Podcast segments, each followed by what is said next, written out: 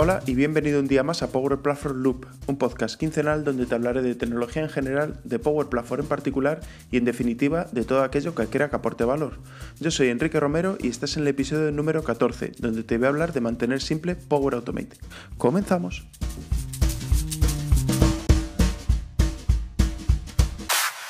Digamos que desde el 24 de octubre de 2023 no han pasado exactamente pues, 15 días desde la última publicación de un episodio de este podcast, ¿no? Eh, desde aquí, mis disculpas de antemano, ¿no? Pero al final hay cosas que mm, he tenido que priorizar y no me ha quedado más remedio, ¿no?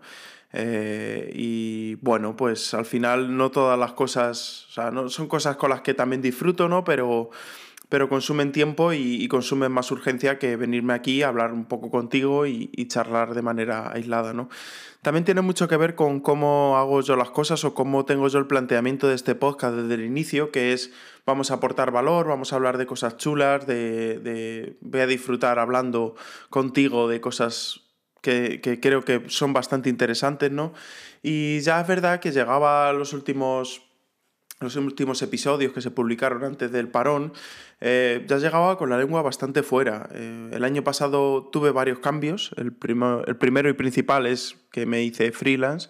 A partir de septiembre me di de alta, aunque ya llevaba tiempo eh, trabajando en ello, pero fue a partir de septiembre cuando dije, no, ahora es el momento y me di de alta de, como autónomo, ¿no? Eh, y ha habido muchísimas cosas que no sabía hacer, que he ido aprendiendo sobre la marcha, que me han aportado mucho, pero, pero me han consumido más tiempo y tiempo además que no podía estimar eh, y que no sabía, bueno, no sabía exactamente, eh, no tenía una previsión exacta ¿no? del tiempo que me iba a llevar. Y luego aparte, eh, que fue precisamente cuando ya tuve que parar, no me quedó más remedio, porque no, no es que no sepa decir que no, pero al final me gusta estar implicado en las iniciativas de las que he formado parte o que son, creo que son importantes para mí, ¿no? Eh, una de ellas es esta comunidad, por supuesto, que, que han sido un pilar fundamental en, en, mi vida profesional, pero en mi vida personal ha sido fundamental la música, ¿no? Y, y al final... Eh, pues necesitaban eh, echar una mano, necesitábamos echar una mano aquí en, la escuela de música de, donde yo crecí, ¿no?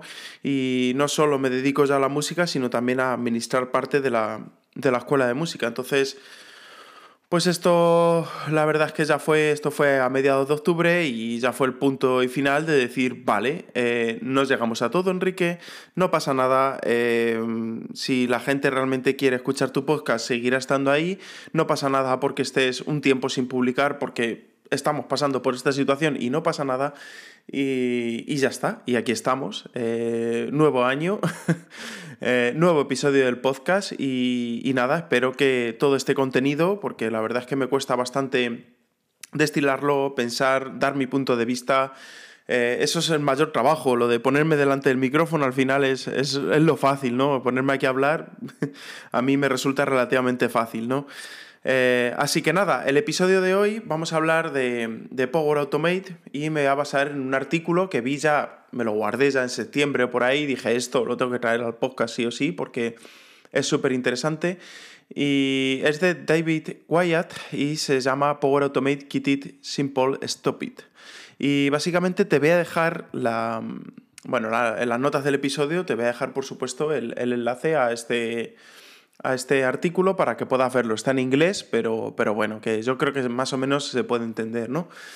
Así que bueno, hay un dicho que, se dice por ahí, sobre todo nos viene por el marketing de, Microsoft, que para unas cosas nos viene muy bien porque nos sirve para vender más proyectos, pero por otra parte nos da una fama que, no, no, siempre se asemeja a la realidad, ¿no? Nos hace estar en otro sitio que no es la realidad. Y es que el bajo código y el, low code eh, es, es es casi siempre más simple, ¿no? Eh, haces las cosas mucho más rápido, eh, construyes más rápido, eh, automatizas y digitalizas tu organización en en un abrir y cerrar de ojos y no siempre es cierto, ¿no?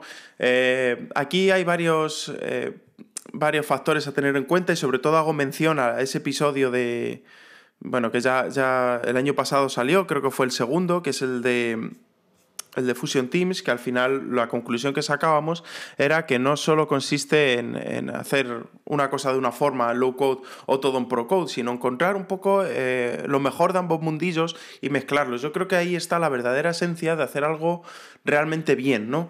Eh, ¿Qué es lo que pasa en Power Automate también? Pues que hay una amplia variedad de habilidades y de forma de hacer las cosas, porque cada uno de los desarrolladores que estamos ahí poniendo nuestras cosas y, haciendo, automatizando nuestros procesos en Power Automate, somos, hemos sido autodidactas, entonces cada uno hacemos las, cosas de una forma diferente, ¿no? Y luego tenemos otra variable que tenemos que jugar ahí, tanto en Power Automate como en Power Apps, es el coste pues que tenemos eh, una serie de licencias premium y una serie de licencias estándar que, bueno, pues tenemos que eh, buscar ese, ese, punto común, ¿no? Al final, como, como personas que somos responsables del trabajo que hacemos a nuestros clientes, tenemos que tener en cuenta que, que bueno, pues no siempre no siempre es lo mejor coger todo premium o no siempre es hacerlo todo por el estándar. Igual por el estándar tenemos que dar 10 vueltas, mientras pagando una licencia de premium eh, tenemos un flujo que va funcionando todos los meses perfectamente, ¿no? Eh, y no tenemos que estar manteniéndolo.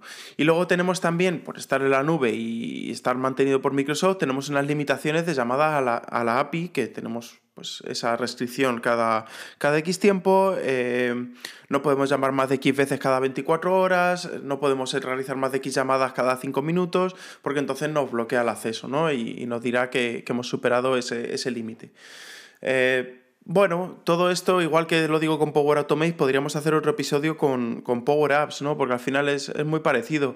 Eh, tú al principio, cuando haces, empiezas una aplicación, todo va perfectamente, todo bueno, pues es como lo dice Microsoft, que está basado en las fórmulas de Excel y tal.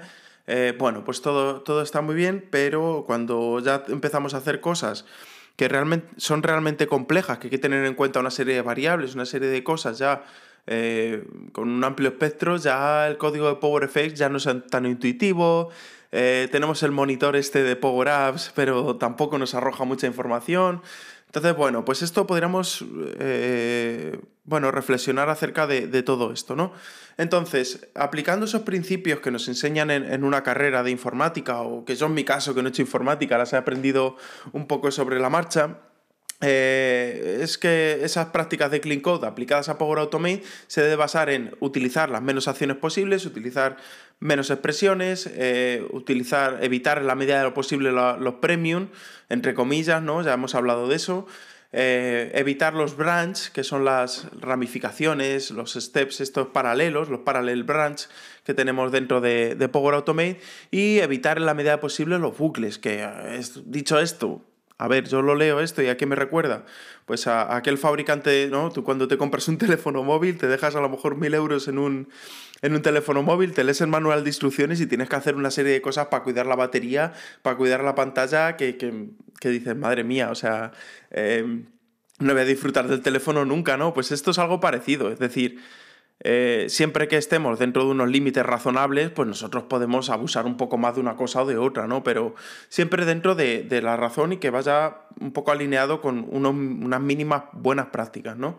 Eh, ¿Qué pasa? Que algunas de estas premisas que, tenemos del Clean Code también se, se, contradicen entre sí, ¿no? Aquí podríamos entrar en un bucle filosófico enorme, porque al final, si yo tengo cinco acciones eh, que puedo simplificarlas con una expresión compleja, ¿con qué me quedo? Con las cinco acciones, que son más acciones, y el, el me dice que, utilice menos acciones, o utilice una expresión compleja que también me dice que utilice menos expresiones. O sea, bueno, podemos estar aquí eh, todo el día eh, discutiendo de esto, ¿no? Pero al final es lo de siempre, un punto medio.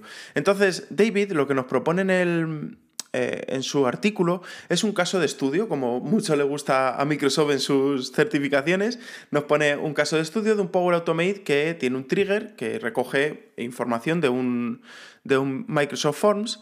Y eh, en este bucle, lo que es este bucle, perdón, en este flujo lo que tenemos que hacer es básicamente con esa información del Microsoft Forms, rellenar una plantilla de, Word que va a ser diferente en función de un campo. Por ejemplo, en este Microsoft Forms tenemos tipo de cliente, pues tipo de cliente A tendrá una plantilla de Word, tipo de cliente B otra plantilla de Word y finalmente cuando formemos ese documento enviarlo por, por email.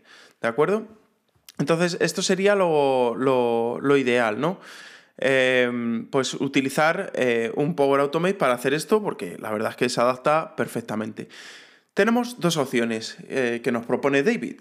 La primera, la simple, y la segunda, la dinámica. Vamos a ver la simple, porque la simple va a ser bastante más fácil de locutar que la, que la dinámica. ¿Vale? En, la simple tenemos el trigger que recoge la, bueno, esta información del Microsoft Forms y tenemos una sentencia condicional switch que básicamente el switch funciona como leaf.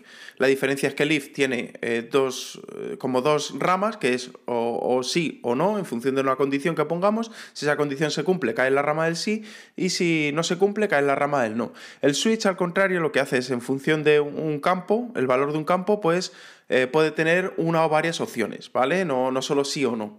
Puede ser A, B, C o D, ¿vale? Entonces, en este caso, en el switch pondremos el tipo de cliente que he mencionado antes y en cada caso, ¿no? Cada ramificación del switch tendremos la, pues esta, esta, plantilla, cada una de las plantillas correspondiente a cada uno de los clientes.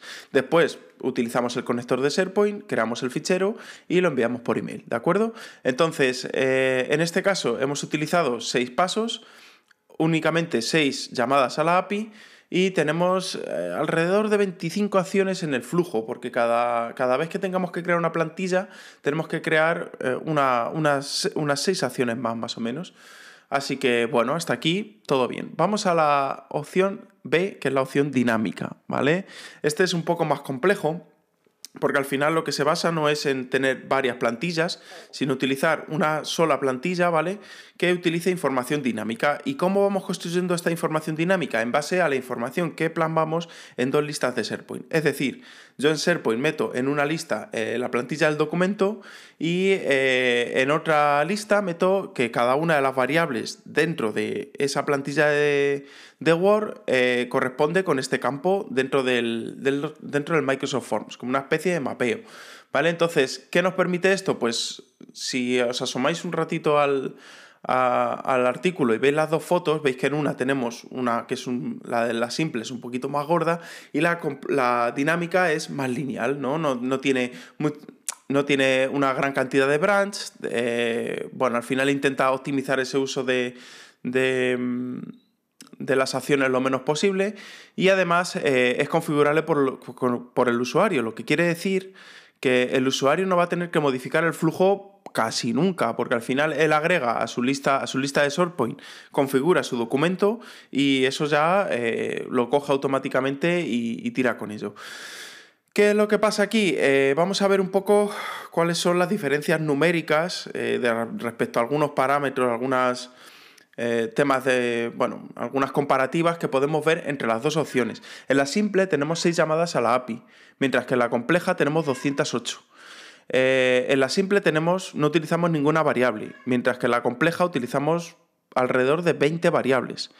Eh, en, la, en, la, simple utilizamos 6 acciones por cada documento, es decir, cada vez que tengamos que agregar un documento tenemos que añadir 6 opciones, si tenemos 6 tipos de cliente y 6 tipos de documento son 36 acciones en total, mientras que en la compleja solo vamos a utilizar 9 acciones. Y la simple versus la compleja es que la simple no requiere esas listas de SharePoint y la compleja sí que las requiere. ¿Vale? Entonces, eh, ¿con qué nos quedamos? Aquí entra un poco esa reflexión filosófica que ya te avanzaba al principio. Eh, como debemos ser simples, la clave está en entender que lo simple no es lo más rápido ni lo más sencillo. Y al mismo tiempo entender que lo complejo no siempre nos trae unos beneficios a corto plazo. Y como siempre debemos encontrar y decidir cuál va a ser nuestro enfoque, ¿no? Según el, em, según el caso, ¿no? En este caso de estudio, ahora vamos a decir la, conclusión, o por lo menos mi conclusión, pero, pero bueno, ¿qué debemos hacernos? Yo que me hago cada vez que hago un desarrollo en tanto en Power en Power Automate, ¿qué debo de hacer? ¿Qué preguntas me hago yo a mí mismo? La primera es, dentro de un tiempo, si vuelvo a este desarrollo, me va a suponer una molestia. Es decir, una molestia para mí es, tengo que invertir tiempo en algo que yo mismo he hecho em, para, para poder entender qué es lo que tengo que hacer para poder evolucionarlo, ¿no? Em, esto es lo mismo que cuando un presidente de un cierto país llamado España ¿no? dijo, no entiendo mi propia letra, ¿no? Pues algo parecido, ¿no? No, no estoy entendiendo lo que yo he hecho, mi, propio, mi propio desarrollo, ¿no? Y esto es un tema que, ojo, es para, para plantearse, ¿no? Em, Luego, otra pregunta que me puedo hacer es, dentro de un tiempo largo, si vuelvo a hacer una evolución, sabré más o menos de forma intuitiva cómo funciona para poder, para poder evolucionarlo. Es decir, es evolucionable este flujo, lo puedo, lo puedo, puedo agregar cosas de manera más o menos sencilla. Luego también entra la variable aquí de preguntarle al cliente mm, cuánta intención tiene de evolucionarlo, ¿vale? Que esto es importante. Y por último, pero no por ello más importante, es si otro desarrollador lo retoma dentro de un tiempo eh, sabrá sacarlo adelante, lo conseguirá entender, se agobiará mucho, poco, pues bueno. Para eso, ¿qué se puede hacer? Pues una metodología que yo últimamente estoy, bueno, estoy aplicando eh, con, eh, con un compañero en concreto, pues es que al final un desarrollador realizamos el trabajo y después vamos revisando si salen cuestiones de, de por qué o no se hacen las cosas de otro modo. Em, y esto a mí me sirve para reflexionar sobre lo que hago bien y lo que no hago tan bien. Y es muy buen indicativo de que la otra persona no se frustra al leer mi flujo, lo entiende, aprende. Eh, yo aprendo de sus, de sus comentarios, de lo que me traslada a mí. Y, y sin embargo, pues bueno, hay otras cosas a mejorar que es donde yo realmente me lo tomo como un método de crecimiento, ¿no? Em, para hacer un buen uso de todos estos elementos y que todo sea un poco más agradable, no solo para mí, sino para la otra persona, me baso en, nombrar todas y cada una de las acciones con lo que estoy haciendo, la intención que tenga. Y si algo merece una explicación adicional, entonces tenemos esos comentarios maravillosos de, de Power Automate donde lo podemos agregar, asociarlo a esa acción y decir de por qué lo hice de este modo. Después agrego esas variables de entorno a medida, en la medida de lo posible para aquellas cosas que son únicas de cada entorno. Eso quiere decir que si yo tengo algo que luego lo voy a tener que cambiar en el despliegue, eso ya es una variable de entorno, porque entonces me puedo llegar a equivocar. Eh, también intento de alguna manera simplificar el uso de referencias de conexión. Y, luego, por, último, y, y repito, no por ello menos importante, utilizo una plantilla, ¿vale? Esto lo, aprendí hace poco, porque antes utilizaba yo otros métodos, pero era más complejo. Y utilizo una plantilla para crear todos mis flujos con una estructura try catch predefinida que en caso de error nos envía un correo a los desarrolladores, incluyendo el error y el nombre del flujo que ha fallado. Finalmente, David se decanta en, todo este, después de todo este set de, buenas prácticas, ¿no? Eh, en el artículo, David se decanta por la opción más simple. Y yo sinceramente no podría estar más de acuerdo, ya que, mm, bueno, pues la opción dinámica es un mapeo demasiado complejo que no todos los clientes van a querer hacerlo y al final lo voy a terminar haciendo yo. Entonces, para eso realmente yo no le estoy entregando eso al cliente. Eh, lo estoy haciendo para luego configurarlo yo porque no va a saber nadie configurarlo y cuando lo tenga que configurar después de un largo tiempo estoy seguro de que nadie se acuerda ¿no? de, cómo, de cómo hacerlo. Eh, podemos constatar también si el cliente va a, va a, añadir frecuentemente plantillas, si la respuesta no, entonces la opción simple es mucho mejor. Eh, y luego que añadirle una nueva plantilla para un desarrollador es copiar y pegar un branch existente en la, la opción simple, ¿no? Eh, con lo cual tampoco es una cosa bueno, que, nos traiga mucho de cabeza, ¿no? Eh, la opción dinámica, pues contiene demasiada complejidad y aquí quizás sí que podría, podríamos plantear que, al final Power Automate y Power Effects no tiene una depuración de, línea a línea y a veces esto es un poco complejo para saber cuándo, cuándo ocurren las cosas, ¿no? Entonces, esto es un poco lo, bueno, todo lo que nos indica David y al final para decantarse porque la opción que es menos óptima para Power Automate ¿vale? Em, porque al final eso son más acciones y más eh, hacer más, cosas, ¿no? más llamadas a la API. Eh, pero, pero es realmente la más simple, la que mejor nos hace el servicio a nosotros, ¿no? Entonces, eso es un poco mi conclusión de aquí, de no siempre es lo mejor, no siempre es hacer lo mejor según todo el clean code y todo eh, básico, sino hacerlo lo que mejor se adapta a nosotros y al final Em, consiga resolver esas necesidades del cliente de, una manera ágil, ¿no? Y nada, con esto finalizamos el episodio de hoy. Dime qué te ha parecido porque te leo en Twitter, arroba romerofd y en LinkedIn como Enrique Romero Fernández. Power Platform Loop es un podcast quincenal publicado a las 7 de la mañana, hora española peninsular, presentado por Enrique Romero. Un gran abrazo y nos vemos a finales de enero. ¡Chao!